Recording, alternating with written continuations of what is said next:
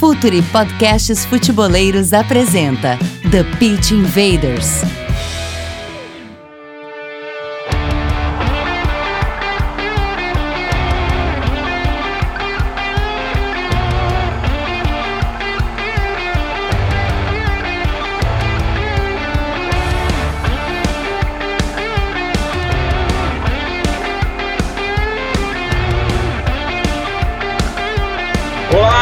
Futeboleiros! Olá, futeboleiras! Futuri, podcasts futeboleiros apresenta The Pitch Invaders, episódio 80. Meu nome é Eduardo Dias, eu sou o host em mais essa invasão futeboleira pelo SoundCloud, iTunes, YouTube e pelo já clássico www.futuri.com.br. Invaders, você sabe que sempre prezamos aqui no podcast por pautas mais atemporais, mas o assunto dessa vez nos atropelou. A Champions League se impôs e sobre isso quero dizer que fomos bastante arrojados. Nos colocamos no desafio de fazer o guia colaborativo mais profundo e analítico possível sobre este torneio na fase de oitavas. Semana passada a gente colocou no site a primeira parte analisando os jogos que ocorreram nessa semana. Agora chegou a vez da segunda parte, com os jogos da próxima semana. Bruno Seco analisou o Bayern, Matheus Souza, o Besiktas, Joseph Bozic, o Chelsea, André Andrade, o arroba Pepe Gênios, analisou o Sevilha, Lucas Filos, o Manchester United, Igor, o Shakhtar, e os Invaders, Gabriel Correia, o Barcelona e Mayra Rodrigues, a Roma. Nos textos existem links para o Twitter de cada um dos autores. Eu estou aproveitando para seguir e aprender com todos. Nós somos o Projeto Futuri e temos uma missão: evoluir o debate para evoluir o jogo. Sinceramente, com muito esforço e principalmente com a colaboração de tantos craques que desfilaram talento neste guia e em tantos outros episódios aqui do The Invaders, a gente vai mais longe ainda. E esse TPI é sobre a Champions League. Hora da conexão com Vinícius Fernandes. Vini, cara, o que a gente tem descoberto de talento com essas nossas análises, com as nossas loucuras de fazer guias colaborativos é impressionante, né? Acaba dando dar mais força para nossa trincheira na luta pela evolução do debate, né, Vini? Exatamente, né? nós temos um prospectador de talentos que foi o Gabriel nesse caso, ele fez contato com a maioria do pessoal, pediu algumas dicas, né? enfim, a gente, foi, a gente foi conversando e a gente reuniu caras muito legais, assim, que fizeram tudo de maneira colaborativa, que quiseram contribuir, pensar o jogo, fazer reflexões e ponderações bem interessantes sobre as equipes, e foi muito bacana porque nem todas as equipes compõem o mainstream, né? de, todas as análises que a gente fez, por exemplo, a gente achou gente para falar do Besiktas, falar do Basel, que são equipes são underdogs aí, que nem todo mundo sabe como jogam. E a gente teve analistas que acompanham direto esse time, fazendo uma análise bem legal em língua portuguesa. Isso que é bacana, por isso que a gente tem frisado muito isso, batido muito nessa tecla, né? Que é, é um guia com um grau de. A gente tenta, pelo menos, a gente se propõe a fazer uma análise com um grau de profundidade muito grande em língua portuguesa, para ser um material realmente referencial. E é muito bacana que a gente vê o pessoal da, da, da grande mídia que trabalha com isso uh, se referindo a gente, se referindo a esse guia como um material de apoio para as transmissões, para as mesas redondas. Isso é uma coisa que acho que engrandece, enaltece e dimensiona muito esse trabalho. E Vini, eu olhei os jogos possíveis da Champions até agora, e depois que a gente lê o guia e vê o jogo, fica tudo mais fácil. A gente sabe o movimento dos jogadores, inclusive fica bem mais fácil de compreender o que está passando dentro de campo. E vale fazer referência aqui para o Gabriel. Poxa, o Gabriel trabalhou muito por esse guia, ele não está aqui, mas a gente tem que saudar muito a ele também. E na próxima, como vai ter Barcelona envolvido, certamente ele vai estar tá por aqui. Gabriel, muito obrigado pela tua colaboração, com, pelo teu trabalho nesse guia. O filho nasceu, parte 2 está na rua. Uma das estrelas desse guia está aqui também, Myron Rodrigues. Dali, Myron. E aí, como é que vamos? Tudo legal aí? Eu, falando do guia, cara, eu, eu li ele logo que saiu e tal, eu fiquei. Não digo que eu fiquei surpreso, porque a gente já sabia do, do potencial da gurizada que a gente mandou chamar aí, o Lucas, o Bruno Seco, o Moretti que fez a parte 1, o pessoal da parte 2 aí, o Matheus Kovacic. Cara, uh, ficou muito bom e, e, é isso que a gente quer, sabe? A gente quer uh, não só falar do futebol, a gente quer mostrar para vocês que as coisas funcionam desse jeito. E a gente quer fazer diferente, a gente quer fazer do jeito que a gente fez, sem ser rebuscado. A gente pode pegar e abrir seguir aí com o papai que viu futebol nos anos 80, que ele vai ler e vai entender tudo que a gente tá dizendo. Acho que a nossa missão é essa também o que eu sempre bati na tecla. A nossa missão é, é alargar o campo para mais gente poder chegar na gente e, e, gostar e ler o que a gente está fazendo. É, é isso mesmo. E é só o começo, é só o começo. Tem mais coisa ainda aí, a Copa tá chegando. E invadindo pela primeira vez o The Pit Invaders, Murilo Moreira, jornalista do ESPN FC e que nos ensinou sobre o momento da Juve no guia da Champions do Futre. Bem-vindo, Murilo! Valeu, Eduardo. E aí, Myros, tudo bom? Murilo, vamos falar só um pouquinho sobre Champions League, mesmo que seja um pouco triste agora, né? Vamos lá. Outra estreia aqui no The Pit Invaders, Igor Júnior, administrador do Manchester City Stuff no Twitter e que escreveu sobre o City, o time mais hypado no momento no guia da Champions do Futre. Dali, Igor, seja bem-vindo, meu velho.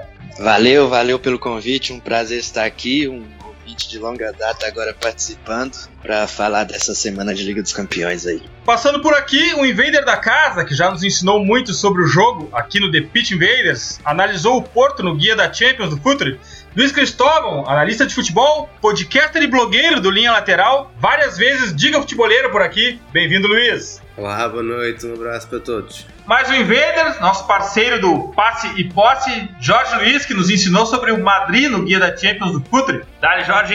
Fala, Eduardo. Fala, pessoal, tudo certo? Acho que o guia do, do Future já falou bastante aí sobre o jogo. É, acho que quem conseguiu ler as palavras que eu, que eu coloquei ali, o Renato, não ficou muito surpreso com o resultado. E estamos aí para debater, para destrinchar o jogo com, junto com o Renato, com o Eduardo, com o pessoal, para entender o que aconteceu aí com esse jogo que encaminhou bastante coisa, né? Outro invasor, Renato Gomes Rodrigues, jornalista, o cara do PSG no guia. Seja bem-vindo, Renato. Abraço, Eduardo, aos amigos do Future aí, ao Jorge também, nosso parceiro aí do Guia, que, que tá sendo sucesso aí nas redes sociais. Enfim, a gente vai falar aí sobre o confronto, né? Primeira mão aí do, do da, das oitavas de final da, da UEFA Champions League. Falar um pouquinho aí da derrota, né? Que, pelo menos do meu lado, né? Foi uma decepção. Falar um pouquinho da derrota do PSG pra galera. Invaders, o guia da segunda parte dos jogos da próxima semana está no ar, mas já que a gente já fez na semana passada a primeira parte, agora a gente tem que invadir o campo para analisar os highlights da primeira semana de jogos da fase de oitavas da Champions League.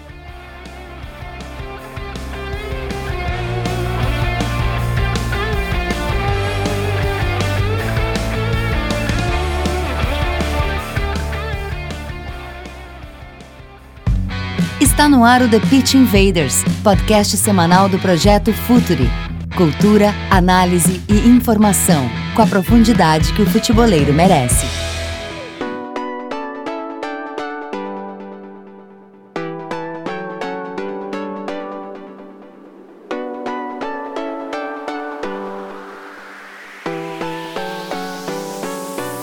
Agora vamos falar então sobre Juve e Tottenham foi um jogaço. Murilo, na verdade, o que a gente sentiu nos primeiros minutos foi que faltou experiência para o Tottenham ter grandes jogos como a Champions League, afinal de contas, mata-mata não tem relação alguma com uma liga. Tu sentiu isso também no começo do jogo? Cara, eu acho que não só o, o início do jogo, mas o jogo inteiro. Eu, eu consegui resumir o jogo inteiro como estranho. Eu acho que é o melhor adjetivo para classificar o jogo, porque foi um início muito avassalador da Juventus. Depois sentaram atrás e o Tottenham começou a jogar bem. E aí a Juventus atacava. Foi, foi bizarro. O jogo foi bizarro. A inexperiência pode contar um pouquinho, mas eu acho que seria só uma, uma leitura meio de 10% do jogo, assim. Sim, eu, eu falo mais do começo do jogo. O não sentiu que, no, que o Tottenham demorou um pouquinho, porque é tanta diferença entre, sei lá, 20% do jogo para os outros 80% do jogo, de postura, de posicionamento, de protagonismo, que, que, que o que transpareceu é que a Tottenham demorou 15, 20 minutos ali para entrar no jogo. Sentiu que a falta de, de, de, participar de grandes jogos com mais frequência fez esse começo de jogo pender muito mais para a Juventus. E a Juventus, a velha senhora, a experiência, a escola italiana se aproveitou disso, Myron? Fazendo uma metáfora aqui, era como se a Juventus estivesse num ringue, uh, ganhando o cinturão mundial, desse um knockdown, o juiz abrisse contagem, levantou e derrubou de novo, foi muito rápido. Tanto que eu falei até que a Juventus tinha matado o confronto em 10 minutos. A experiência contou muito, sim. A Juventus ela é um time muito cascudo. Uh, a gente não pode uh, menosprezar isso, mas a gente também não pode dizer que é só isso. Sobra qualidade na Juventus, né? Uh, Pjanic, nos 20 primeiros minutos do jogo foi só dele. Higuaín colocou o Vertonghen no bolso, colocou o Davinson Sanches no berço como se fosse criança. Uh, ainda também teve um, um Mandzukic muito batalhador no início também. A Juventus foi neutralizando as coisas em 10 minutos e isso pesou muito. O Tottenham, por mais que seja um bom time e uh, o modelo seja muito solidificado, naqueles 10 minutos sentiu. Uh, não tem como dizer que não, sabe? Mas aí, como a gente vai falar mais pra frente, o modelo também fez o Tottenham se reerguer. Daí a gente vai falando mais sobre isso. Murilo, até que aparece Eriksen e Dembélé e muda o jogo. Meu Deus, tô tendo pesadelos ainda até hoje. Eu, eu queria ter assistido, eu não consegui assistir de novo o jogo, mas eu, eu queria ter assistido exatamente só para ver Eriksen e Eriksen, Ali e Dembélé. Foi impressionante como o, o Ali e o Eriksen começaram a jogar atrás do Kane de tal forma que Pjanic começou a ficar perdido, o Kedira parecia um, um torcedor que estava no campo, tinha pagado um ingresso um pouquinho mais caro, é, o Bernadeschi fazendo sei lá o que também, e aí o Dembélé estava ali na boa, recebia a bola, tocava pro lado, tocava pra frente e colocava três caras no cara do gol. Isso foi bem chato, né, pra Juventus, mas assim, foi excelente pro jogo. E excelente também pro confronto, né? Porque o empate, convenhamos que pro Wembley vai ficar bem legal o jogo. Hein, Byron? Se no próximo Enem cair como tema da redação esse Juve Tottenham, não tem como omitir Dembélé desse jogo desse, e, é, e Christian Eriksen dessa redação, né? Não, não tem como. Primeiro porque o Dembélé é um dos jogadores mais subavaliados da Europa, assim. Ele é um cara que tem muito toque, ele alia força e técnica e leitura de jogo. E o Eriksen se aproveitou de uma armadilha uh, ao contrário do Alegre, porque o Douglas Costa eu esperava um 4-2-3-1 com o Douglas Costa aberto pela esquerda. Eu, eu, quer dizer, eu esperava o Douglas Costa por dentro, encostado no ataque, mas foi num 4-1-4-1 com o Douglas Costa de interior, ao lado do Kedira. E naquilo ali, o o Eriksen conseguiu se posicionar atrás do Douglas Costa, pegando o espaço entre o zagueiro pela direita, que era o Benatia, pelo atrás do Douglas Costa, ficava, ficava na entrelinha e também pegava o espaço do Decílio. E ali ele conseguia pegar a bola muito confortável e o Dembélé, e o Dembélé tava achando ele o tempo todo. Mas não só ele, e também teve o, achando o Ali, porque o Ali foi, foram uns encaixes pequenos Pochettino. O Ali ele foi empurrado para frente para tapar a saída do Pjanic. Depois que ele foi para lá, a bola não andou e o Eriksen pegou esse espaço num, num, triângulo, entre aspas, que ele pegava a bola confortável porque o, o zagueiro não sabia se dava o bote, o Pjanic não sabia se uh, cortava o movimento dele ou se o, ou se o Douglas recuava para marcar um pouco. E, e, o desgarre do Douglas para pressionar a saída do Dembélé tava dando muito jogo pro Eriksen. Tanto que a bola chegava ali e ele, e ele conseguia achar o Kane, o Kane toda hora enquanto a gente finalizar ou, ou dar uma bola pro, pro, pro Dele Alli. É, foi, um, foi uma atacada de mestre do, do Eriksen se posicionar ali. É um cara de QI muito grande assim para jogo eu sou muito fã suspeito para falar dele. É, inclusive no primeiro gol foi bem, foi bem isso, né? Tudo bem que foi uma saída errada da Juventus, mas o posicionamento do, do contra-ataque do Tottenham no primeiro gol foi exatamente, era o, o Pjanic dando o bote errado, o Ali achando o Kane atrás do, do Kedira, o Benatia tentando fechar o buraco que estava aberto, o Buffon saiu e acabou. Murilo, o Douglas Costa apareceu bem com a bola, né? Mas ele ainda precisa aprender a dinâmica defensiva da Juve, né? A jogar. O Eriksen se beneficiou muito disso também, não acha? Não só o Douglas Costa, mas qualquer outro cara que vai entrar para jogar do lado do Pjanic. É, eu falei que antes do jogo eu tava achando que a Juventus ia entrar com dois caras do lado dele, que era o que tem dado certo, tem dado certo para nesse momento de vitorioso dos últimos dois, três meses. É, ele revezando com o Bernardeschi, fazendo um dos lados do Pjanic, não deu muito certo e por enquanto só o Matuidi consegue fazer aquilo. A minha impressão é que o time fica capenga.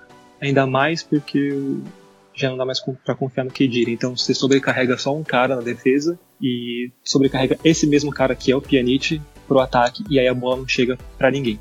Vai, vai ser no chutão, vai ser num drible como foi o Douglas Costa no, no segundo gol, no, no, segundo gol, no segundo pênalti, mas falta não só pro Douglas Costa, mas para outros caras que estão naquela, naquela região do campo terem a mesma consciência tática defensiva que o Matuidi em seis meses, menos de seis meses de Juventus, conseguiu colocar na cabeça dele. E o Myron, 67% de posse pro Tottenham. É muita coisa para quem joga na, dentro de casa, para quem joga fora de casa, perdão. É porque o Tottenham ele é um time que ele controla o jogo com a bola. Ele fica com a bola e, e liga no, no Kane e fica com a bola. E quando tá o som, que é um cara que pega muito meio espaço, que é entre o lateral e o zagueiro também. As coisas se controlam por aí. E o Tottenham é, é, como eu estava conversando em alguns grupos de WhatsApp com amigos, o Tottenham é a manutenção do modelo. O Tottenham não empataria o jogo, apesar de ter aquele lance do Eriksen batendo aquela falta espetacular. O Tottenham não, não viraria o jogo se o, se o modelo não fosse muito bem solidificado. E o Tottenham faz isso em todo lugar que vai jogar. Ainda assim, é, foi, bem, foi bem distinto esse jogo, porque a média de posse de bola do Tottenham no inglês ainda é, é uma das maiores do campeonato. Lógico que é menor que a do, do City, mas ele gira, vamos aproximar, em torno de 55 em casa e 55 fora também. É muito diferente. É, uma, é diferente. E a, a média da Juventus no, no, italiano também é por aí. Quer dizer, chega próximo de 60, 58 em casa e uns 57. 56 fora, Sim. todos atrás do Napoli.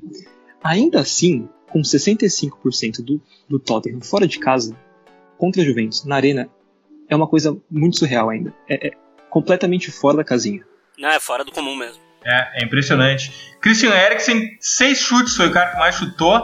R. Kane, cinco chutes. R. Kane é um cara grande, né? É um cara do tamanho de uma Champions League, né, né Myron? Né? É gigantesco que joga o Kane, é gigantesco que joga o Eriksen, mas a gente precisa uh, deixar de falar um pouco do Tottenham, desculpa, cortar a pauta para falar do Higuaín, que é um cara que é muito avaliado total no Brasil e na crítica pelos gols perdidos em jogos grandes e tal. O Higuaín, ele é um centroavante de classe mundial. A gente precisa falar isso, sabe?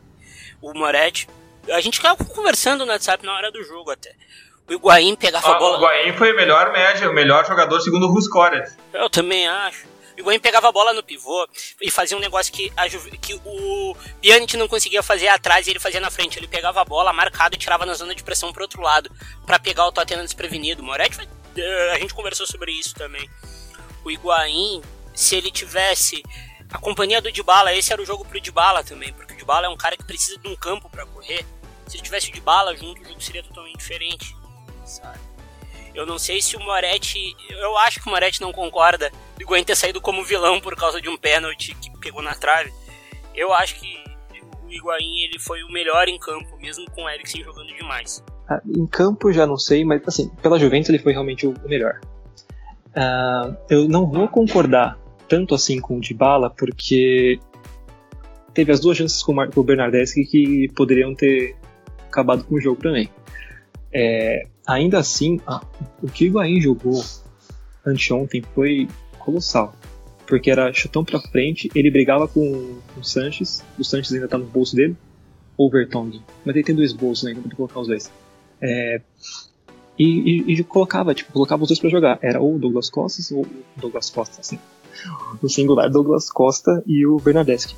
É, o Dybala, eu, eu, tava, eu, tô, eu tava pensando aqui se o Dybala ele voltaria pro jogo de volta. É, só que ainda assim eu não vejo como o grande jogador capaz. É, é, assim, não todos menosprezando de bala. O cara joga demais.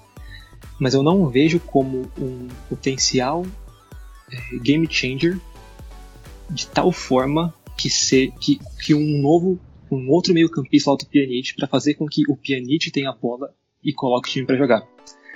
Se o Pjanic tivesse mais a bola na Itália, certamente a Juventus teria muito mais chances de vencer o jogo, mesmo jogando entre aspas mal. Só de ver é, que no segundo tempo foram 30% a mais de, de chances de gol da Juventus do que do Tottenham. E o Tottenham marcando gol e empatando o jogo. E foram 645 passes do Tottenham e da Juventus 330. É uma diferença que acompanha a posse de bola, mas é impressionante também, segue, segue impressionando.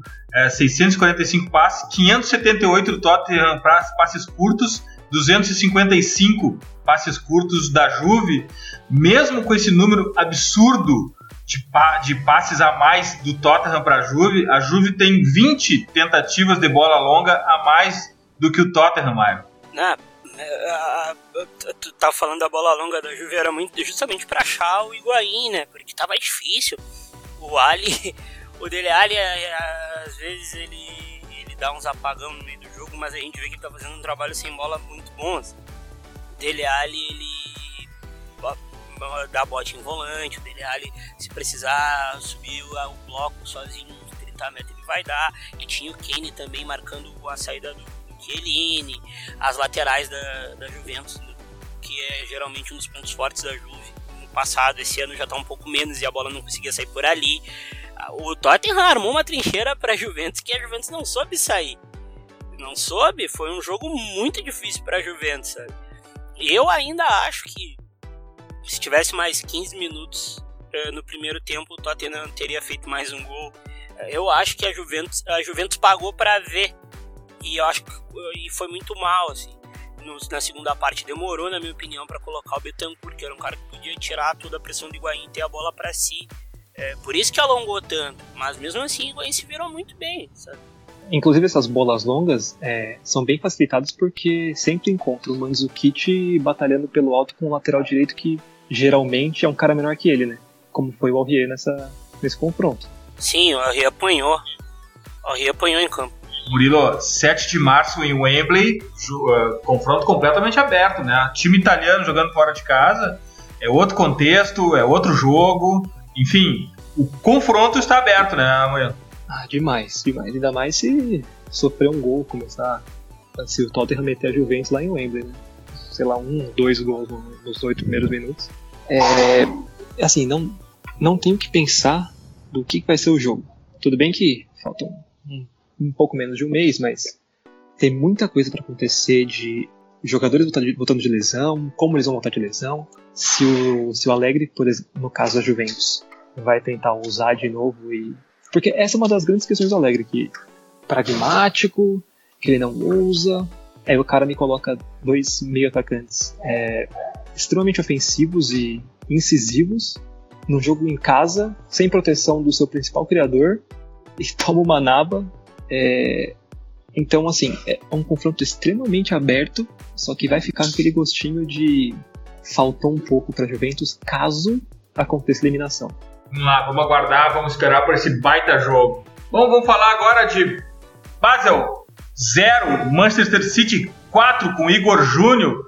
Foi muito fácil esse jogo porque não teve resistência nenhuma em nenhum minuto, né, né Igor?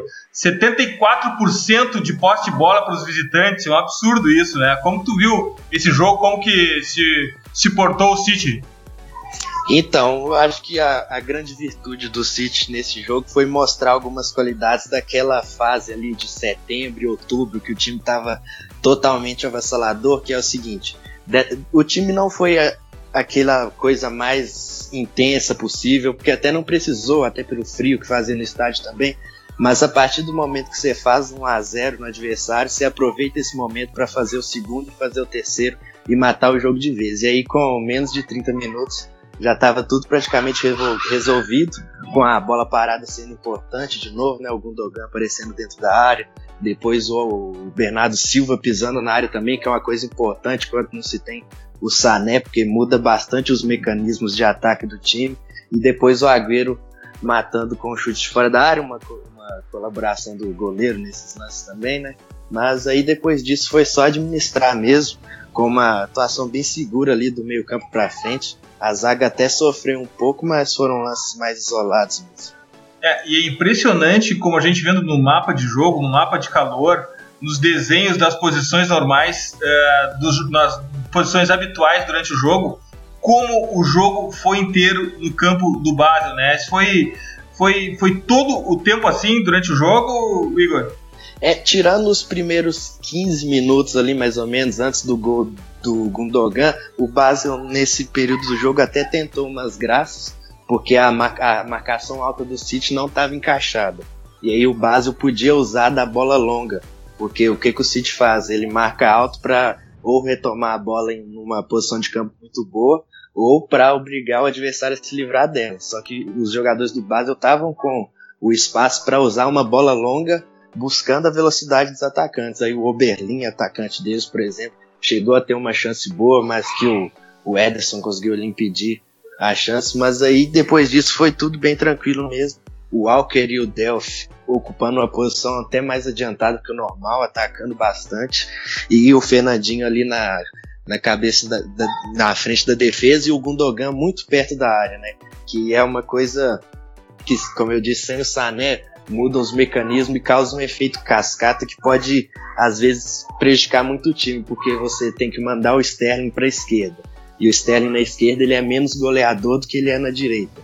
E o Bernardo Silva na direita, ele é um meia que joga no lado. Então ele também não é um cara que dá para você confiar uma cota de gols nele.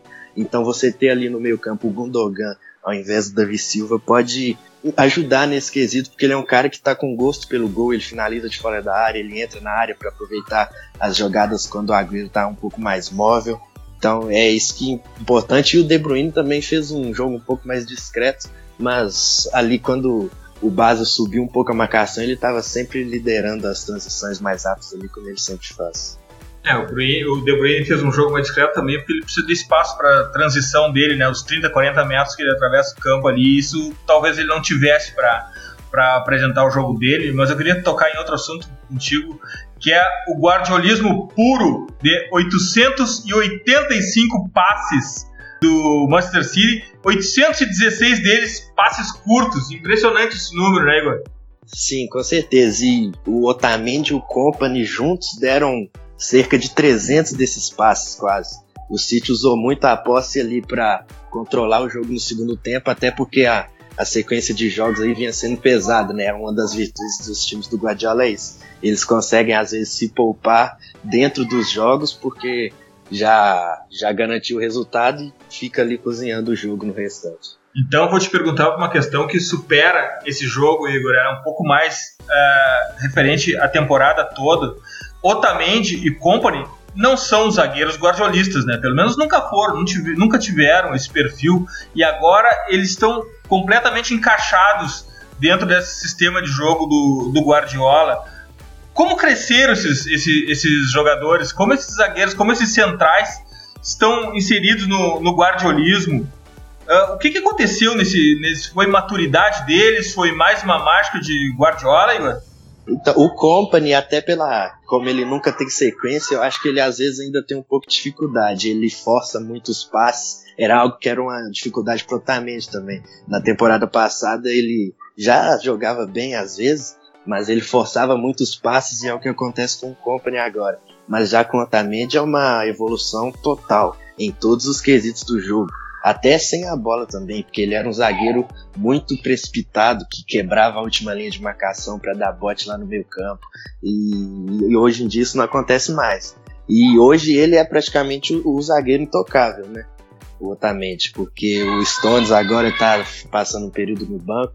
O Laporte ainda precisa de um tempo aí para se adaptar e inclusive é um grande, um grande dilema dos próximos meses aí do City vai ser esse da zaga, porque, por exemplo, no dia 25 desse mês tem a final da Copa da Liga contra o Arsenal e na mesma semana tem outro jogo contra o Arsenal pelo campeonato inglês e contra o Chelsea também pelo campeonato inglês. E aí a gente não sabe qual vai ser a zaga. O Otamendi está garantido, mas o parceiro dele a gente ainda não sabe e isso pode dizer muita coisa também para a sequência da Champions. Porque quando o City começar a ser exigido na defesa, pode mudar um pouco de figura tudo disso que a gente está falando, de domínio, de 800 passos por jogo e essas coisas. 7 de março no City of Manchester vai ser para botar o time alternativo para ganhar minutos. Sim, com certeza. Até porque vai ser logo depois dessa semana com esses três jogos mais pesados que eu falei. E o time aí vai precisar de um descanso, até porque o City está com uma chance meio evidente já de conseguir garantir a Premier League enquanto ainda vai estar tá rolando as quartas da Champions.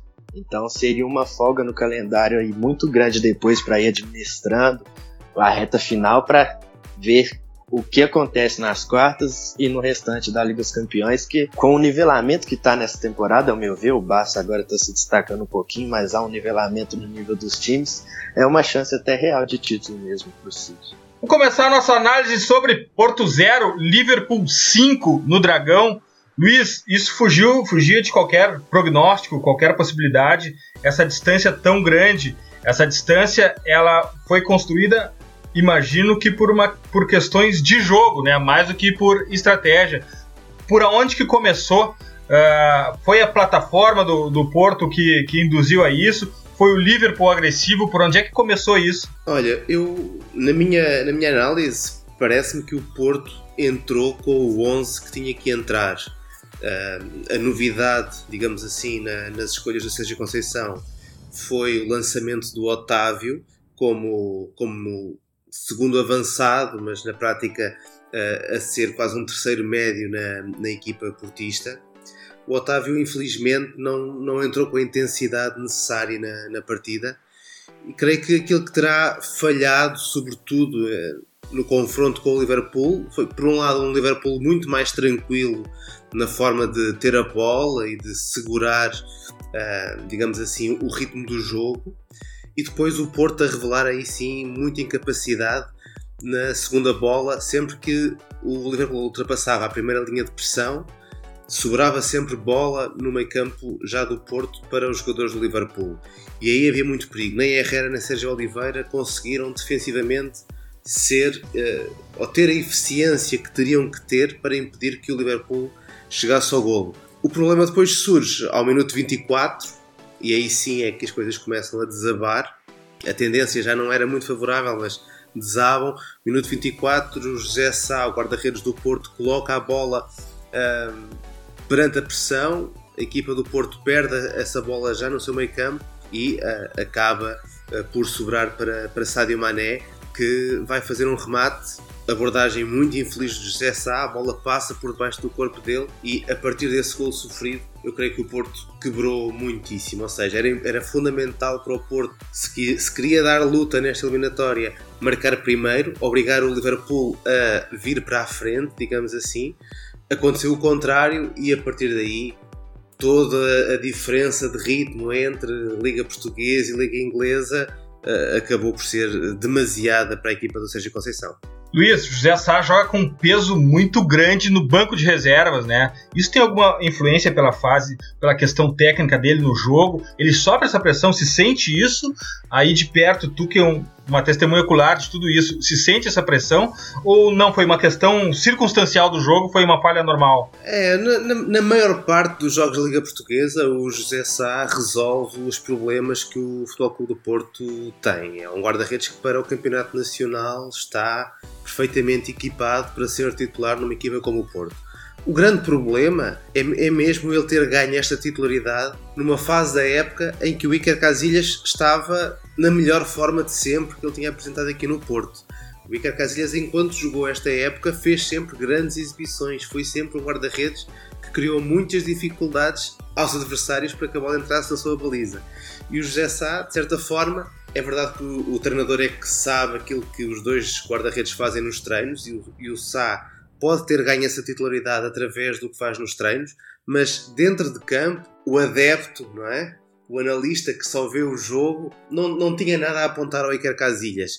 E eu creio que quando se chega a estes jogos mais importantes e quando se chega a, uma, a uns oitavos de final uh, da Liga dos Campeões, isso vai ter sempre um peso. Obviamente um Iker Casilhas, ou do Iker Casilhas não se esperaria um erro como aconteceu neste primeiro gol do Liverpool. Ao mesmo tempo, a problemática neste gol, apesar de haver aqui a situação do José Sá estar na reposição de bola e depois na má abordagem quando sofre o remate, há um problema coletivo da equipa. O Porto estava com dificuldades a conseguir conter esta conquista de bola, esta pressão do Liverpool logo no seu meio campo. Portanto, é um problema mais coletivo do que guarda-redes, apesar de que, inevitavelmente, a questão Iker Casilhas volte sempre à conversa uh, quando o Porto sofre um gol ou sofre uma derrota como esta. É, na verdade, eu comecei pelo, pelo pela questão do goleiro, por ser um, um, um, item pontual que chamou a atenção naquele começo de jogo, naquela uh, primeiro gol principalmente. Mas uh, o que, que, faltou da agressividade hoje que tu mencionaste pra gente no blog, Luiz?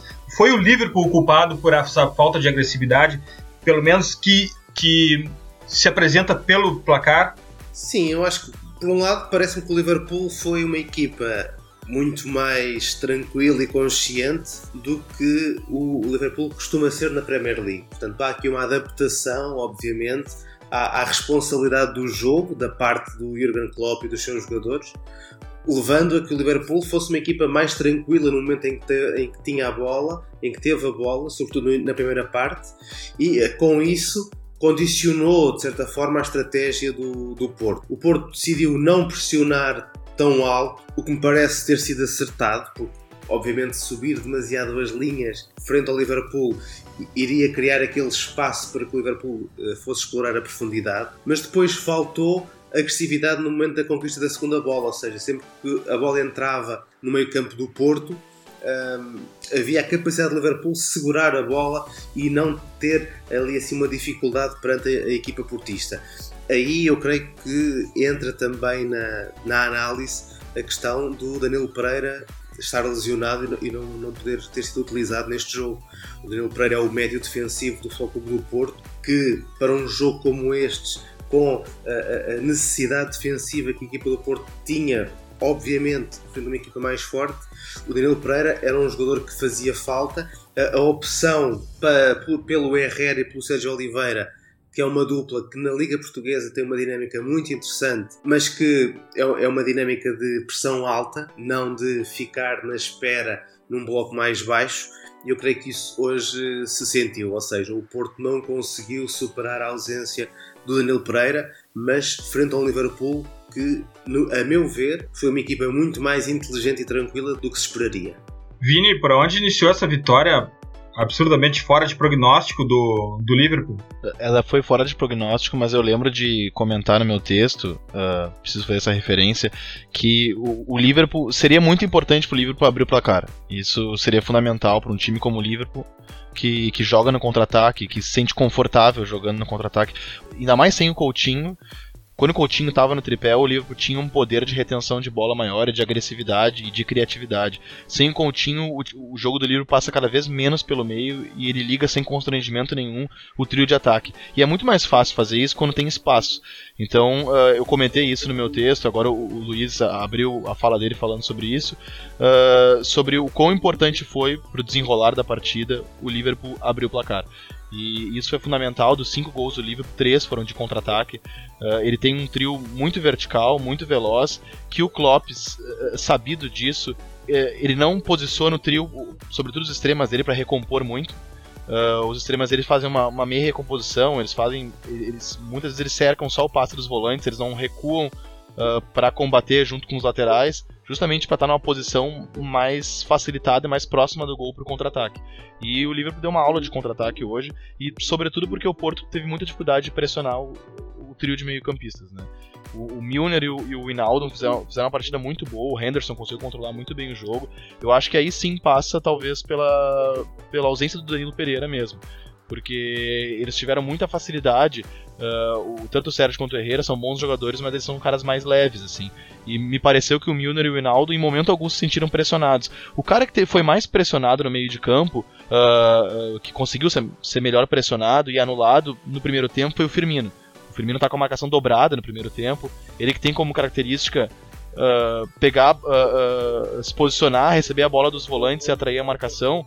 Ah, quando ele fez isso, ele, a marcação dobrou no primeiro tempo, ele teve muita dificuldade de jogar, mas no segundo não. No segundo, o Porto se viu obrigado a, a atacar e projetar seus jogadores no campo ofensivo. O Firmino teve mais facilidade para jogar, conseguiu desenvolver o futebol que ele tem desenvolvido brilhantemente nas últimas uh, rodadas. Acho que quem torceu o nariz para ele precisa ver um vídeo do Thierry Henry analisando o, o gol uh, do Momo Salah acho que no final de semana passado, e todo o trabalho de inteligência do Firmino, de posicionamento e assistência. Uh, essa vai ser minha dica futeboleira, inclusive, já vou antecipar. Uh, ele é um jogador cada vez mais pronto e inteligente. Hoje é o 9 da seleção brasileira. Ele fez um, um, segundo tempo brilhante e o Liverpool fez isso. O Liverpool matou o Porto no contra-ataque, muito porque quem ligava esse contra-ataque uh, não estava pressionado tá? ou, ou, ou, teve muita liberdade para jogar. E, e é aquela coisa a atuação do Liverpool hoje, ela atesta que o Liverpool é um time que cada vez mais Uh, é um time cada vez mais direto, se sente mais confortável com isso. O Klopp no segundo tempo fez inclusive um experimento que ele não vem, não vem fazendo, que ele colocou uma tip que estava sem ritmo de jogo, em tese ao titular, e fez um trio de zagueiros com o Lovren e o, e o Van Dijk e jogou no, no 3-4-3, que talvez seja um formato que ele ou no ou com uma, ou deveria com uma linha de 5, com dois no meio e mais três, enfim, como queira. Mas ele já percebi que talvez uma, uma, uma, ele vai recorrer a isso para proteger o miolo. Vini, qual foi a conexão, qual foi a faísca que gerou a combustão desse livro? Uh, para mim, assim, uh, o Mané hoje ele foi um ponto. Uh, se ele devia atuações da Premier League, porque acho que ele estava um pouco abaixo do Firmino, do Salah. Hoje ele fez uma partida fantástica, assim. Ele, ele e, e o ponto de combustão talvez seja Milner, Milner Mané. Uh, essa essa ponte aérea aí foi fundamental no jogo de hoje. O Milner deu, acho que foi a quinta assistência do Milner nessa, nessa Champions League. Ele, ele tá jogando muito bem e é impressionante a, a, versatilidade desse jogador. Ele pode jogar como um extrema, como um apoiador, como um lateral esquerdo, como um lateral direito. Ele tem um controle muito grande das ações. Ele, ele é muito maduro para jogar. Ele tem uma leitura muito apurada do jogo. O passe que ele deu pro Firmino no, no final do jogo. Enfim, é um cara que tem muito os atalhos do campo. Parece que ele, ele é um cara que não cansa, não, não joga exaurido, porque ele tá sempre bem posicionado. Uh, acho que, que essa ligação direta uh, entre Milner e Mané, uh, Milner e Salah, acho que passou muito por aí. Luiz, o que, que houve com Alex Telles? O livro conseguiu desconectar Alex Telles? Também, mas a, a, verdade é que da forma como a equipa do Porto jogou, jogou hoje, ficava difícil para, para que aparecessem o, os laterais. Ou seja, era fundamental com tanta gente do Liverpool no ataque que Alex Telles e Ricardo Pereira tivessem missões mais defensivas, não com tanta importância no momento ofensivo, e isso acabou por se sentir. Ao mesmo tempo, também não houve muitas situações de bola parada que o Porto pudesse aproveitar, e uh, apesar de uh, tudo isso, a verdade é que depois também, não havendo Bobacar, Tiquinho Soares é um avançado que, creio eu, no, no momento da Liga dos Campeões baixa bastante o seu nível, Marega também baixa bastante o seu nível uh, em relação àquilo que é habitual na Liga Portuguesa e, portanto, se não há avançados na área para corresponder à, àquilo que o Alex Celes pode alimentar, as assistências acabam por não, por não saírem. Creio que é uma conjugação de várias situações que levam a que a partida do Alex Telles, mas um pouco a imagem de toda a equipa do Futebol do Porto, fosse uh, muito abaixo daquilo que, que, se poderia esperar. Luiz, eu queria a tua análise sobre o Firmino. O Firmino também ele é um gerador de espaços.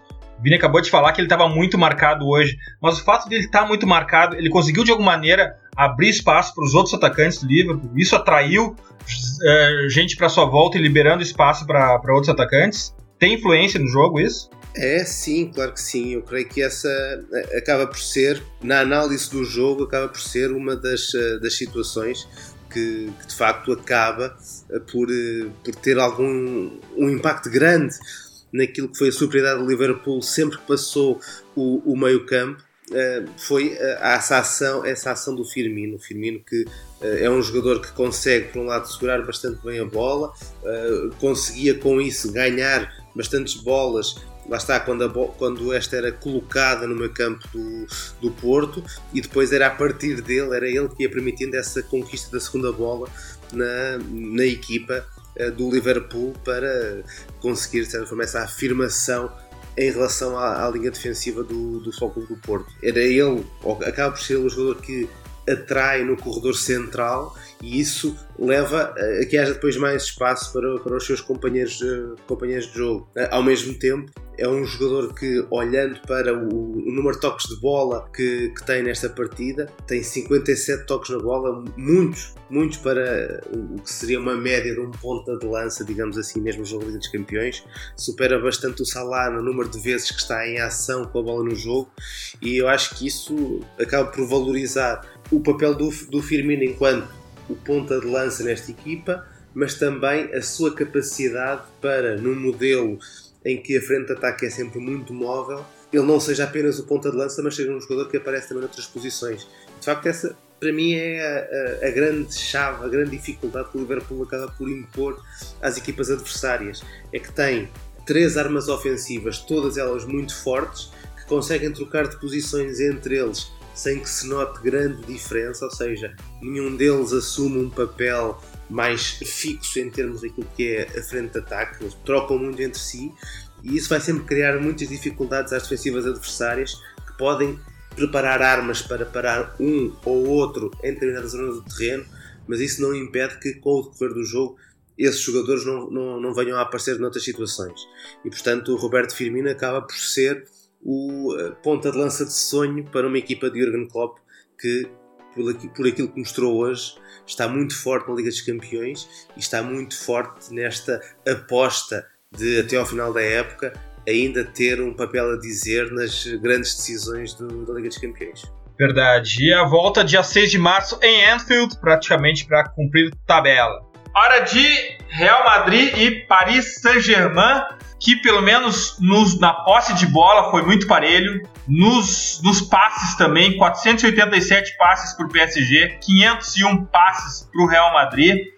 Jorge, foi um jogo definido por circunstâncias e momentos, né? A gente não pode, de alguma maneira, estabelecer um contexto em que ah, tenha havido uma dominação total de algum clube, pelo menos me pareceu assim. O que, que tu achou dessa, dessa primeira perna aí, desse grande confronto? É, foi bem por aí. Começando ali pelo primeiro tempo, a gente consegue ver um equilíbrio bastante grande. E eu deixo isso, para mim é muito claro que isso acontece por conta dos jogadores do PSG, porque o PSG nunca vai estar tá morto numa partida com os caras de frente que o PSG tem. A qualquer momento, Cavani, Mbappé Neymar, e o Neymar podem, em um segundo, matar todo um confronto. E eu deixei isso bem claro ali no, no meu Twitter. Então, esse equilíbrio eu deixo bastante é, por conta disso. Só que eu vi um domínio, não um domínio, mas uma vantagem bastante grande do Real Madrid desde o primeiro minuto. Na realidade, desde uma hora antes da partida, quando saiu a escalação, né? Porque foi uma surpresa para mim sair com isco. No guia eu apostei na, na, na, entrada do Bale no time, que era uma, uma tendência dos últimos jogos. E depois do jogo o Zidane falou, explicou o motivo e fez todo sentido. Ele botou o isco para ter superioridade no meio. E visto é, a escalação do PSG, quando tu compara as duas coisas, tu vê que o, isco fez muito sentido para ali. Porque o Thiago Mota fez uma falta gigante. Depois o Renato até pode falar melhor, mas eu sinto que o Thiago Mota fez uma falta gigante nesse jogo. É, eu não consigo acreditar que um elenco caro desse não tenha um reserva altura para um, um titular de 35 anos, né? E o Lo Celso vinha muito bem na, no, no PSG, é, muito bem na, na Liga Francesa, só que a gente sabe que, que o nível de exigência da Liga Francesa para o jogo do Real Madrid é uma coisa completamente diferente, né? Então é, ele já apresentava problemas defensivos, no meu ver, nos jogos da Liga Nacional, só que são problemas que ficam abafados porque a qualidade é muito diferente, né? E quando você enfrenta um Luka Modric, um Tony Kroos, um Isco, tudo fica muito claro, né? Então o Tony Kroos, Modric, Isco ali principalmente que dominaram o jogo, eles não perdoam e eu senti esse domínio, não domínio, mas essa vantagem do Real Madrid desde o primeiro minuto. Tanto que se tu for ver, eu acho que, que o Real Madrid do ano passado, aquele Real Madrid que dominou a Champions ali na fase final, Aquele Cristiano Ronaldo que fez trocentos gols ali na fase final, eu acho que ele levaria esse Real Madrid com vantagem já no intervalo. Ele perdeu alguns gols ali e, e a vantagem só não foi mais evidenciada por causa do Kylian Mbappé, né? Como eu falei ali no começo, são jogadores que eles te deixam vivo sempre. Em qualquer momento ele pode acabar com a eliminatória. Então, mesmo quando o Real Madrid tinha uma certa vantagem, ele foi criou aquela jogada em cima do Marcelo, 1 a 0 e poderia ter transformado em 2 naquela bola que o Cavani perdeu. Mas eu senti ali, primeira, principalmente no primeiro tempo, uma vantagem bastante grande do Real Madrid. É, e a vantagem fica mais clara quando a gente analisa números, Jorge. É nos desarmes, né? Tem Casemiro, Nacho, Marcelo e Isco foram os caras que mais desarmaram durante o jogo. Os quatro primeiros da tabela de desarme aqui são do, do Madrid. É, isso evidencia tudo, na realidade. E principalmente se tu comparar com os jogadores defensivos do PSG. Eu não tenho os números aqui, depois até procuro, mas o número de desarme de Marquinhos, do Kimpembe e do, do Lo Celso foi muito baixo. Baixo, é, já seria um número baixo se comparar com o do, do, do, Real Madrid, baixíssimo. Então acho que isso evidencia bastante coisa. O, a defesa do Real Madrid conseguiu sucesso para frear esses caras. E, e essa estatística que tu falou realmente, para mim, define bastante coisa, deixa bastante claro que foi o jogo. Renato, foi um jogo, como a gente falou antes, de momentos, né? Foram pontos circunstanciais que definiram, porque o placar não tem muita relação com o que o jogo mostrou, né? É, vai nesse caminho aí, Eduardo. É, a gente, o, o Jorge falou da escalação do PSG sem o Thiago Mota, né? O que ficou claro, assim, pra, pra gente que acompanha aqui a Ligue 1 e o pessoal que eu comento nas redes sociais é que o Emery ele escolheu um meio campo de Ligue 1, do nível da Ligue 1, para jogar a maior competição continental do mundo contra o maior vencedor dela. Então já dá para ter um, um, meio que um parâmetro assim da, da, da diferença que opôs né, o Real Madrid, o meio campo do Real Madrid com o meio campo do, do, do, do PSG. Isso ficou muito claro, principalmente no ritmo que, que as duas equipes exerceram. É, você pega Modric, Kroos Isco, é controle total, num ritmo alto, numa assertividade é, super, surpreendente, assim. Enquanto o PSG teve muita dificuldade para sair desde a defesa ali com. Principalmente com o Lo Celso, né? Que foi, na minha visão, foi demais para menos no jogo, né? Ele sob pressão ali, teve muita dificuldade para reagir mesmo diante de toda a agressividade que o Real Madrid exerceu sobre ele e esse aspecto aí da saída de bola com o PSG não tendo um Cavani presente, né, para pelo menos agregar mais um, um aspecto aí no, no, jogo direto, dar mais um desafogo aí pro, o PSG. O, o, o time da França acabou meio que prejudicado nesse aspecto e nunca mostrou a capacidade de controle que mostrou que ele mostra todo final de semana na Ligue 1, né? E acho que, apesar disso, o PSG conseguiu aproveitar muito do, dos problemas de estrutura mesmo do Real Madrid para surpreender ali com, com, o Neymar, com o Mbappé, com as individualidades, né? Mesmo bem longe do gol, eles posicionados muito baixo, é, eles conseguiram criar algumas, algumas oportunidades e acho que principalmente eu revi o jogo mais cedo para prestar atenção mais nos detalhes mesmo. E teve pelo menos acho que umas quatro ou cinco ocasiões que o Yuri Bertite, o lateral esquerdo, subiu, né? Ele avançou ali no último terço de campo, dentro do campo do Real Madrid. E isso colaborou muito para que o PSG tivesse criado mais oportunidades. A gente Acho que a mais clara é aquela com os 37 do primeiro tempo, que o Neymar conseguiu conduzir para dentro e serviu o Cavani dentro da área, né? Que o Cavani acabou meio que se enrolando ali com a bola. E acho que, assim, considerando os problemas do Real Madrid para defender, o Cavani não foi um, um, grande problema pro, pro PSG, mas acho que a, a, falta de sinergia entre Mbappé, Cavani e Neymar, acho que foi um fator determinante assim para meio que colocar um freio nas ambições do PSG em busca do gol, né? Que chance eles tiveram, né? Como o, o Eduardo citou, você, bem, você disse muito bem, é que o placar meio que não traduziu a, a o que aconteceu no jogo, porque é, o PSG teve muita, muita chance mesmo de, de tentar pelo menos ampliar o placar ali, tentar fazer pelo menos dois, três gols para meio que melhorar a situação que acabou sendo bastante ruim no final. Renato, o Nai Emery foi contratado único e exclusivamente pelo sucesso dele no mata-mata da Europa League. Neymar foi contratado pelo projeto de Champions League que o Paris Saint-Germain tem. Tudo isso em algum momento pesou no jogo, porque eu não sei se o Jorge vai concordar comigo. Uh, no segundo tempo, por alguns instantes, o PSG teve o controle do jogo, teve o protagonismo no jogo. Talvez ali não era hora de vamos segurar esse jogo, vamos tentar levar esse jogo para Paris, vamos levar essa decisão para Paris. Tu acha que tudo isso são componentes que de alguma forma fizeram com que o Paris é, tentasse decidir esse duelo ontem mesmo, ou para quem está no podcast, na quarta-feira mesmo, ou, ou, e até mesmo o que o Jorge, o Jorge tem falado do passe-posse, a falta de confiança do, do Madrid no, nos últimos momentos, tudo isso não colaborou para, quem sabe, o PSG ter tentado dar um passe muito arriscado e pagou por isso? Olha, esse negócio do Neymar envolve muito a estratégia da equipe mesmo. É, eles meio que se sacrificaram assim no mercado de transferências. Isso entra muito na coisa do Thiago Mota também, que, que do fato dele não ter um substituto, como o Jorge disse. E acho que isso acabou pesando no elenco, porque o elenco acabou se tornando algo muito desequilibrado em relação a, aos, outros, aos outros competidores na, na Champions League. E acho que esse detalhe do, do, do PSG ter, ter tido a, a, oportunidade de controlar o jogo, de ter sido superior em relação ao Real Madrid, principalmente no segundo tempo ali, a partir da, da troca, do, a saída do Cavani e a entrada do Meunier, isso considerando a, a, superioridade numérica ali no centro do campo, que não foi uma zona muito utilizada em boa parte do, do, do jogo, Isso acabou colocando o Daniel Alves em meio que acabou potencializando assim o, o, o, impacto que o Marcelo teve no jogo do Real Madrid foi meio que, que acabou sendo semelhante ao que o Daniel Alves acabou tendo depois dessa mudança aí.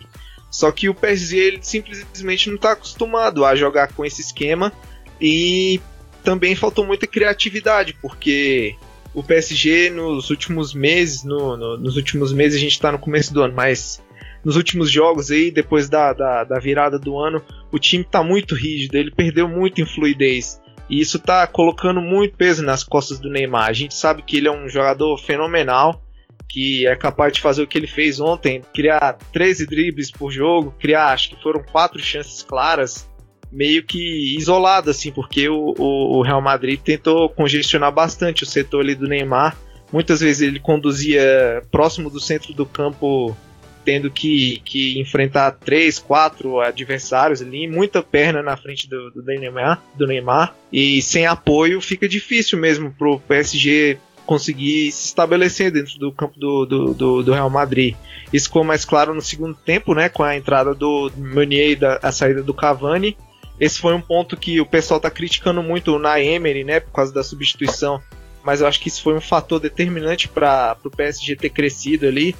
Eles ficaram mais ou menos uns 20 minutos ali com sendo superiores mesmo que o Real Madrid.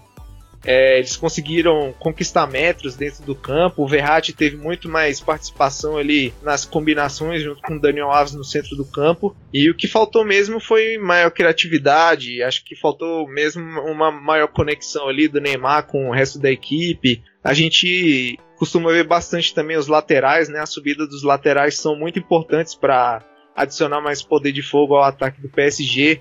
E a gente vê o perfil do Yuri, do, do Meunier, que não são sim, fisicamente não são capazes de, de agregar assim nessas coisas de ida e volta, eles são muito lentos, principalmente num jogo desse tipo, né, que o que Real Madrid obriga você a, a jogar num ritmo muito alto, tem que ser muito assertivo mesmo nas coisas que você faz. E até o momento que o, o Zidane colocou o Lucas Vasquez e o Marco Asensio, é, foi meio que o PSG perdeu a chance assim de, de tentar conseguir o resultado mais favorável. E a partir daí com esses todos esses problemas para atacar o PSG acabou sucumbindo, né? Porque como dito no guia aí, a gente acompanha desde o desde a, o primeiro ano do Emery, o PSG é uma uma equipe que simplesmente não consegue defender, eles não estão preparados para resistir um longo período assim assistindo o outro time controlar através da posse da, através, através do uso da posse da bola, né? E no fim acabou sucumbindo aí com o 2 a 1 e o 3 a 1.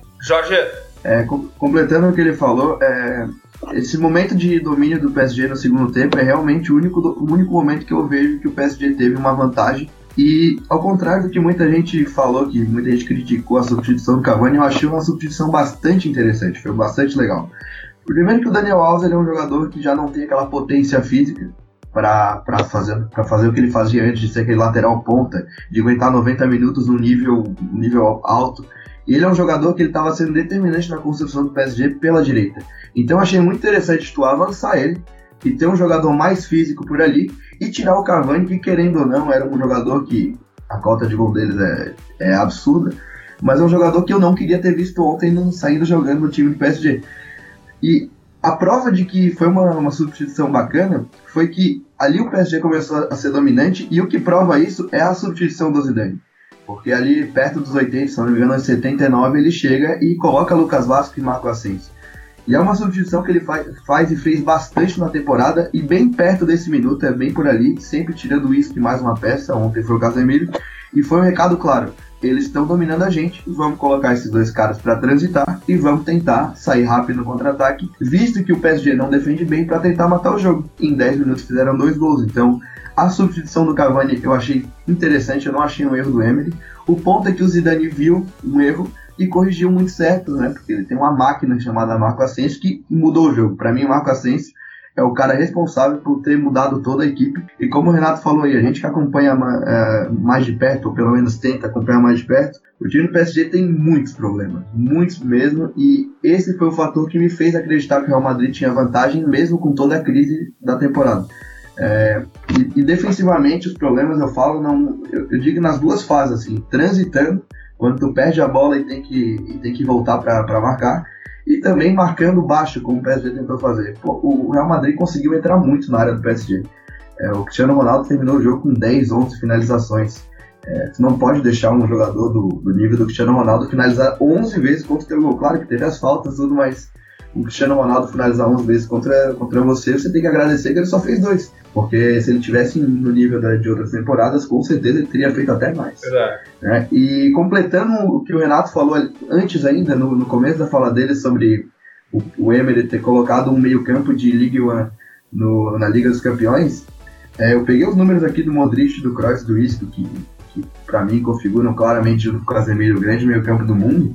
E se tu for ver, o Modric terminou o jogo com 95% de acerto de passe, o Kroos 98% e o Isco 96%. Meu Deus. Então, então isso, isso demonstra o que foi o jogo, deixou os caras controlar, Lo Celso, Verratti e Rabiot. Rabiot que não vinha em boa fase, fez o gol, mas não foi uma atuação que me agradou. O Lo Celso que, que não conseguiu repetir as atuações. E o Verratti que é um, que é um craque, só que ali no PSG ele, ele perde muito peso com esse, com esse, com esse estilo mais caótico, assim. Não conseguiram dominar os caras, eles entraram no jogo e se tu deixar o Modric e o Krasisco jogar, só aceita a derrota e prepara para a próxima, porque eles, eles são diferenciados. E para terminar, uma curiosidade do Modric, é, eu costumo dizer que ele é o rei da Champions, né? Se tu pegar desde 2014, o Real Madrid nunca foi eliminado quando o Modric estava em campo. Eu deixei isso bem claro no guia.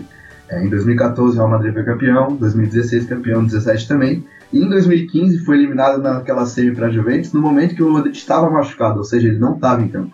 Então, quando o Modric está em campo, o Real Madrid nunca é eliminado pela Champions. E ontem ele deixou claro que ele me deixou uma sensação que parece que enquanto ele estiver jogando, o Real Madrid nunca vai ser eliminado, porque é muito diferente. E contra o Celso, Rabiot, contra um meio que, que mal e mal domina a Ligue 1, o resultado é esse. E Luka Modric é o cara que reescreveu a função de meio-campista, né?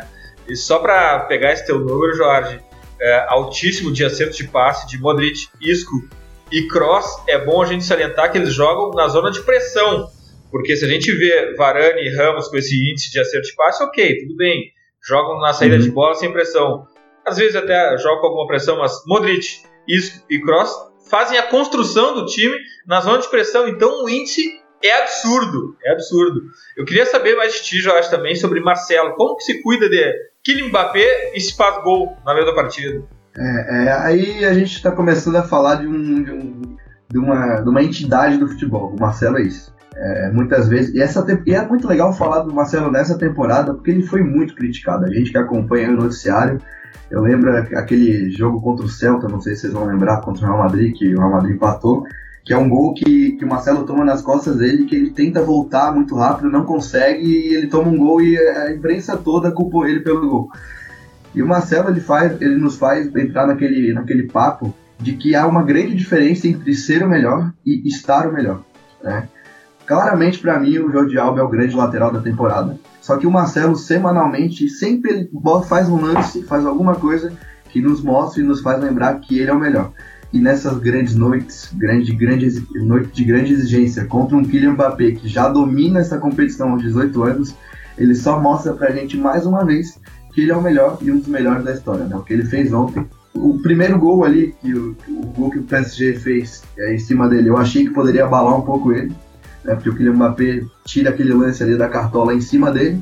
E ele começou ali os, os, três primeiros minutos do jogo bem no comecinho, muito bem, naquela, naquele momento de pressão no Real Madrid. E tem aquele, aquele lance da lesão com o Daniel Alves, que pareceu que ele tinha machucado o braço, alguma coisa assim.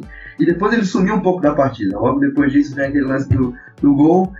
E no segundo tempo ele prova que, que não importa a adversidade, ele passa por cima, prova que é o melhor. Nesse Real Madrid que, que não ajuda, esse 4-3-1-2 do Real Madrid, que é a formação que, que, eles, que voltou a ser ontem, que voltou a usar ontem, não é uma formação que ajuda ele, e eu deixei isso bem claro lá no, no guia, porque não tem um ponto de apoio, ele, ele gera amplitude do time, não tem ninguém por fora para ajudá-lo, o Cristiano joga por dentro. E mesmo com todos esses problemas, teve que marcar um Kylian Mbappé tomando um gol nas costas, com uma lesão no começo, ele engoliu tudo e o que ele fez no fim, junto com o Marco Asensio, aí sim, é, encaixa com o que eu falei de ter um ponto de apoio. Quando entra o Asensio, o Marcelo tem um ponto de apoio por fora, entendeu? Porque ele pode ir por dentro, que o Marco Asensio vai estar ali gerando profundidade, gerando amplitude.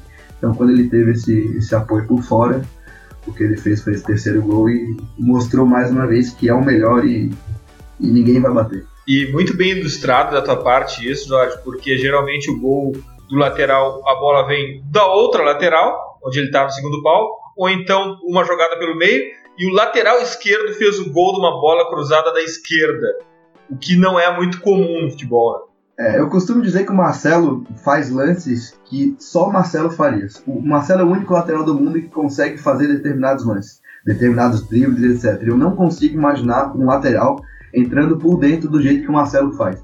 Eu até acho que num time talvez de, de menos posse, enfim, eu ainda acho que o Marcelo pode ser muito útil no meio campo de qualquer time. Porque é uma qualidade absurda e eu não consigo imaginar qualquer lateral de nível excelente, um Felipe Luiz, um Jordi Alba, entrando por dentro e fazendo um gol daquele, driblando, como ele costuma fazer, e não foi só ontem. Teve um jogo agora contra o Valência que ele também fez um golaço que, que é um gol que só o Marcelo faz. É impossível você imaginar um lateral fazendo aquilo, entendeu?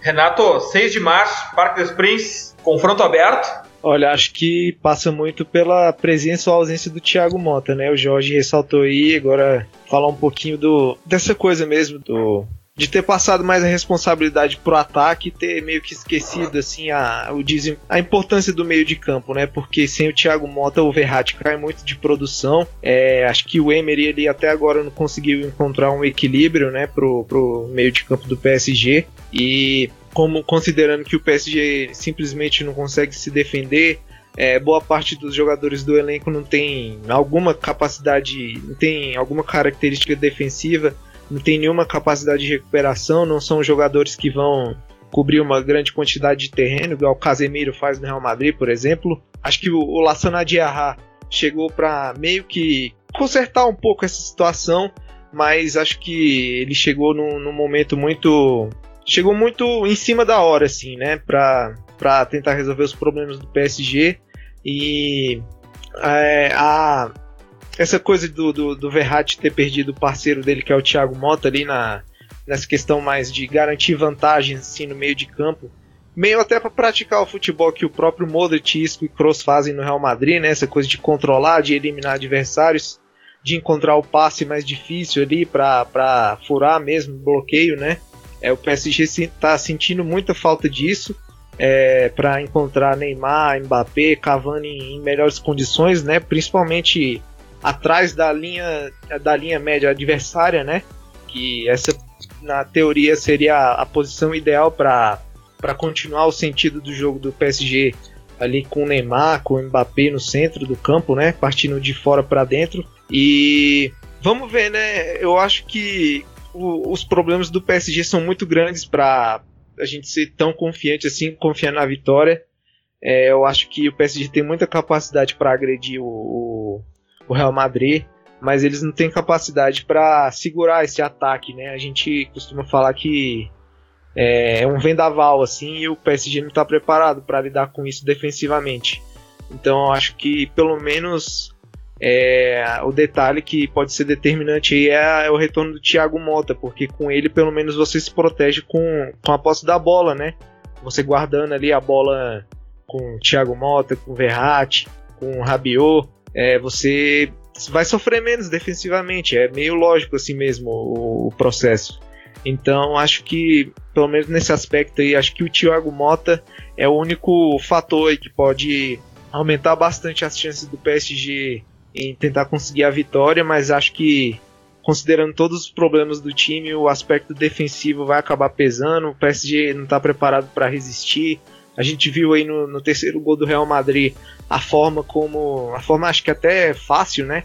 Como o Real Madrid consegue eliminar um por um ali do meio de campo. O, o Daniel Alves que já estava meio cansado assim, o Rabiot que estava meio que num ritmo abaixo, né? Meio que trotando assim e o Verratti tentando compensar ali a, a falta de agressividade do, do, dos companheiros, também entrando na roda ali facilmente, entre na, na zona do campo ali na esquerda com Marcelo, Bale, Asensio, Kroos. Então é muito fácil, foi muito fácil para o Real Madrid ter tirado o meio de campo da, dessa jogada aí. E acho que a história deve se repetir aí no, no, dia 6 no Parque de France. E é isso. Se com o Thiago Mota as chances aumentam, mas acho que o PSG não está preparado aí para aguentar o ritmo, né? Aguentar a força do Real Madrid por mais 90 minutos. Bom, na verdade a gente tem uma certeza, é que nessa primeira semana de oitavas de Champions, todos nós do Futre, os que fazem o projeto, os seguidores, colaboradores, todos ganhamos muito, aprendemos muito. Quando vai ao ar esse episódio 80 do The Pitch Invaders, a segunda parte do guia já está no www.futre.com.br. Está sendo uma aula, estamos aprendendo muito com a Champions League, com os colaboradores, com os textos com as conversas que a gente tem tendo no podcast. E agora é hora das nossas dicas futeboleiras. The Pitch Invaders apresenta Dicas Futeboleiras.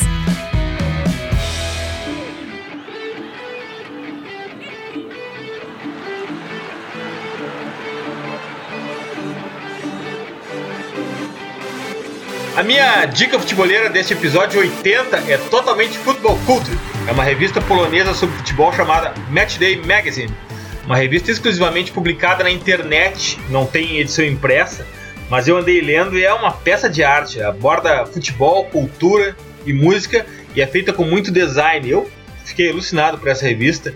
E eu fiquei sabendo sobre essa revista, eu conheci e aprendi através de um baita perfil do Twitter que eu curto muito, que é o arroba futebol café. É arroba futebol underline café. Então vão duas dicas. Vão até o arroba futebol underline café, entrem no link e vejam a Matchday Magazine. São duas boas dicas totalmente futebol culture.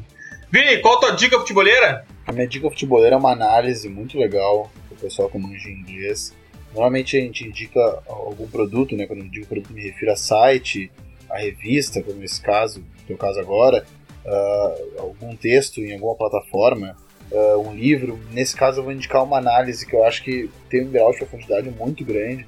E é impressionante como, sem querer depreciar o nosso futebol, mas como os ex-jogadores, uh, muitos ex-jogadores estrangeiros, não só europeus, mas sul-americanos também, como eles têm, uh, talvez muito uh, por, por, por, terem sido incentivados a ler o jogo, ter sido provocados no decorrer da carreira a ler o jogo, a pensar coletivamente, são caras que, que, que são, se tornaram grandes analistas na imprensa. E a gente vê muito na Inglaterra, por exemplo, na Sky, nos comentários do Gary Neville, nos comentários do Jimmy Carragher, do Thierry Henry. E eu me refiro a esse cara, o Henry, que foi um jogador que dispensa comentários, marcou época, um dos maiores caras que eu já vi jogar e é um exímio comentarista. Quem não viu aquele uh, famoso vídeo dele analisando o Barcelona do Guardiola, explicando por que, que ele jogava aberto, uh, gloria de uma didática incrível, de um já conteúdo... clássico, né? Uh, não, aquele vídeo se tornou um clássico do YouTube, né? Uh, então, mais ou menos daquele jeito, com aquela didática, uh, com aquela forma de explicar, e de maneira muito.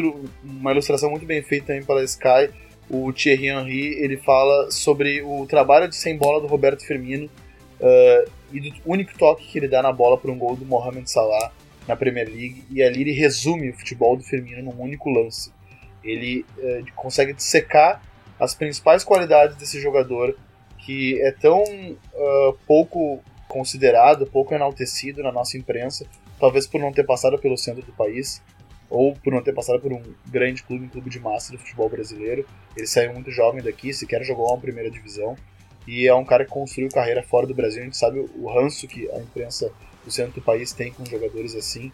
E o Roberto Firmino é um jogador que ele tem muito mais cartaz fora do Brasil do que no Brasil. E se conhece muito mais sobre o futebol dele fora do Brasil do que dentro do Brasil. Uh, fora do Brasil não se entende como é que um cara como ele uh, é questionada a titularidade na comparação com o Gabriel Jesus, que é um moleque de muita qualidade, mas está tentando se afirmar ainda. O Firmino é um jogador afirmadíssimo na Inglaterra e muito se pergunta por que, que o Firmino é reserva do Gabriel Jesus. E, e assim, por melhor que seja o Gabriel Jesus, o Firmino está jogando uma bola muito redonda e o Henry mostra isso nessa análise dele de pouco mais de dois minutos. É fantástico. Firmino, um gerador de espaços. Firmino, descoberto pelo Football Manager. E Firmino, quando foi convocado pela primeira vez para a seleção, gerou um ódio aqui. Os haters apareceram brabos com quem já o conhecia. Impressionante isso que aconteceu com, com o Firmino, mas vai ser um cara muito útil na Copa, tenho certeza. Graças, Vini! Obrigado, Eduardo. Valeu por todo mundo aí que nos ajudou. Esse foi mais um trabalho uh, braçal e um trabalho intelectual aí que reuniu muita gente e bem ao nosso padrão, né? Que tentando reunir o máximo de pessoas para pensar o jogo. Myron, qual a tua dica futeboleira? São duas. É, a primeira é a revista Relvado, de, um, da, de uma gurizada, Jéssica Mirandinha, Felipe, uh, Felipe Fortes, Murilo Moretti, que também participou daí com a gente aqui, uh, tem o Vladimir de Castro. É futebol mesmo, assim, contam histórias de futebol. Histórias bem legais, como a, a história da Escócia de 78, uh, como o, o, caso do Dejan Stankovic, que era um craque subavaliado, e por aí vai. São histórias boas e muito legais de ler. E a outra, para quem joga futebol manager, que nem eu, que sou um viciado, como falaram aí, que vivo jogando e e invento coisas, tem um site chamado Tiando Busquets, que lá eles te falam de análise de como tu melhorar o teu jogo, de como eles explicam as funções dos jogadores, eles contam histórias sobre o jogo lá, é muito legal também o site. Ele é totalmente em inglês, mas ele é fácil compreensão, é só passar o translate ali e ser muito feliz. Uh, e agradecer de novo a gurizada que fez o, o, guia com a gente, cara, porque isso aí é muito bom, a gente tá trazendo uma rede de pessoal que não tá no holofote, que talvez nem queira holofote como a gente também não quer, a gente quer fazer um futebol bem feito, mas essa gorizada faz um negócio com muito, muita responsabilidade muito, e muita qualidade, cara. É uma coisa que eu fico apavorado porque a gente não vê isso em grandes centros, a gente não vê isso em grandes veículos, e a gente fica muito feliz quando acontece pra gente, sabe? E é um agradecimento público aí aos meninos e a quem acompanha a gente aí. Como eu já falei mais cedo, é só o começo, né? Vamos longe e é isso aí. Valeu pela semana. Graças, Myron. Murilo, qual a tua dica futeboleira? Olha, não é só porque eu torço para Juventus, mas a dica futeboleira vai ficar pro para a série documental que vai estrear amanhã na Netflix chamado Prima Esquadra, que é o, vão ser os seis primeiros episódios do, de uma série que a, a Netflix fez sobre a Juventus. É, então acho que vale a pena assistir, que deve ser uma iniciativa muito legal que outros clubes certamente deverão copiar é bem legal o, o, o, sentir o torcedor assistir como que realmente os jogadores, comissão técnica e todo o envolto do clube trabalha. A gente lá dentro. Graças, Murilo. Valeu, gente. Qual a tua dica futeboleira, Igor? Minha dica futeboleira vai pro blog do City no ESPNFC do meu amigo Javier Freitas. Ele tá lá acompanhando todas as partidas e, e, alguns outros temas que surgem durante a semana. Às vezes eu dou meu pitaco lá também, acho que vale a pena conferir. Vale a pena e certamente um pitaco de qualidade, pelo que a gente já viu no guia da Champions do futuro. Graças, Igor! Valeu, até a próxima aí, sempre que precisar, só chamar. Valeu, meu velho, cara, muitíssimo obrigado. Qual a tua dica futeboleira, Luiz? Olha, eu vou aconselhar a visita a um site italiano chamado L'Ultimo Uomo. Para mim, que não, não sou muito fluente em italiano, nem sempre é fácil acompanhar tudo aquilo que está neste site em, em termos escritos. Imagino que muitos dos ouvintes deste podcast sejam melhores a ler italiano do que eu, mas a verdade é que a qualidade dos, dos artigos, sobretudo os artigos estáticos sobre equipas da Série A neste site, o último Homos, é muito, muito alta e vale a pena, mesmo com essas dificuldades de leitura, visitar o site e ficar a saber quase no pormenor aquilo que valem as equipas italianas neste momento. Graças, irmão. Graças, Luiz. The Pitch Invaders Futuro sempre de portas abertas para ti. Um abraço. Até a próxima. E qual a tua dica futebolera, Jorge? Então, é, aproveitei que, que é ano de Copa, né? Eu quero valorizar isso, minha primeira participação aqui no, no podcast com vocês. Então eu queria indicar aqui o livro O Mundo das Copas, do Lício Veloso Ribas, um livro bastante extenso, grande. Ele é um livro um pouco diferente, que ele conta, ele faz um resumão assim de, de todas as Copas do Mundo até 2006 ou 2000, até 2010. Isso. E não é um livro assim que ele vai te contar uma história, sabe? Mas ele vai, ele vai falar sobre todas as Copas do Mundo, todos os jogos, ele vai dar uma ficha técnica, dados, é um breve comentário sobre as partidas, a seleção da Copa. Então aí a gente está cento e poucos dias da Copa, acho interessante ressaltar isso. Eu aprendi e aprendo muito, eu leio esse livro aqui todo dia, sempre vejo um pouquinho um, um jogo.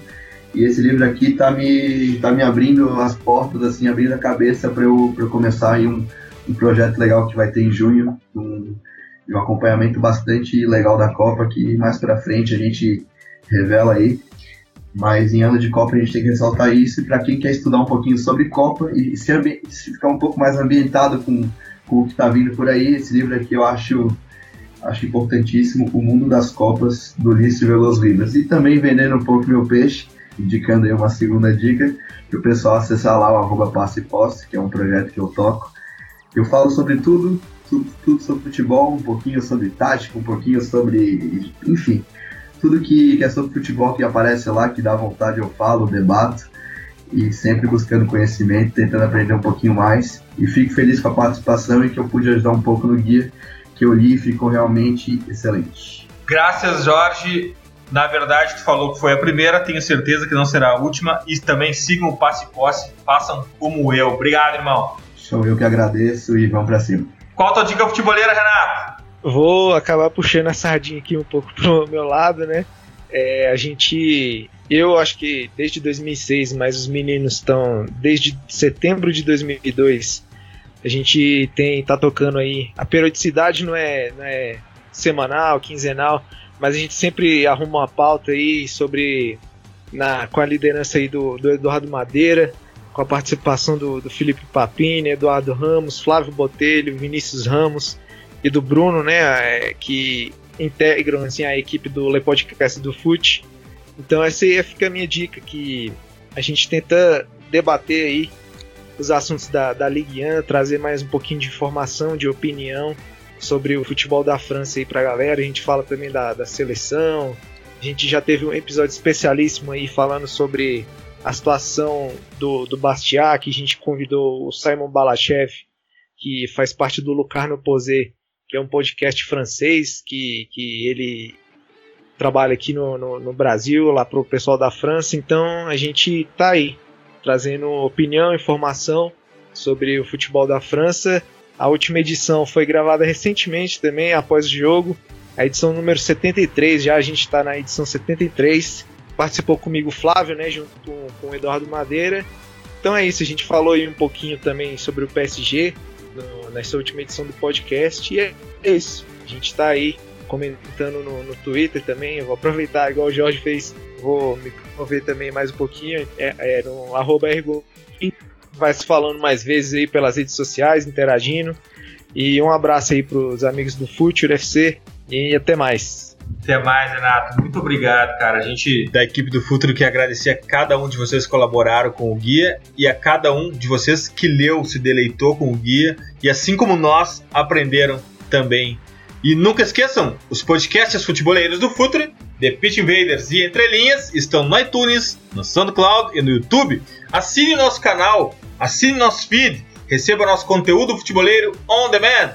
Sigam também nossa playlist futeboleira, hashtag WeLoveFootball no Spotify e curtam a melhor galeria de futebol futuro do Instagram no perfil Futuro FC. Invadam também nosso blog futeboleiro, www.futuri.com.br. Se deliciem e aprendam, assim como nós aprendemos com a segunda parte do guia sobre as oitavas de final da Champions League. Segunda-feira, 21h30, tem live no Facebook e no YouTube. Fiquem atentos e aquele convite de sempre pense o jogo. Abraço e até a próxima invasão, The Pit Invaders!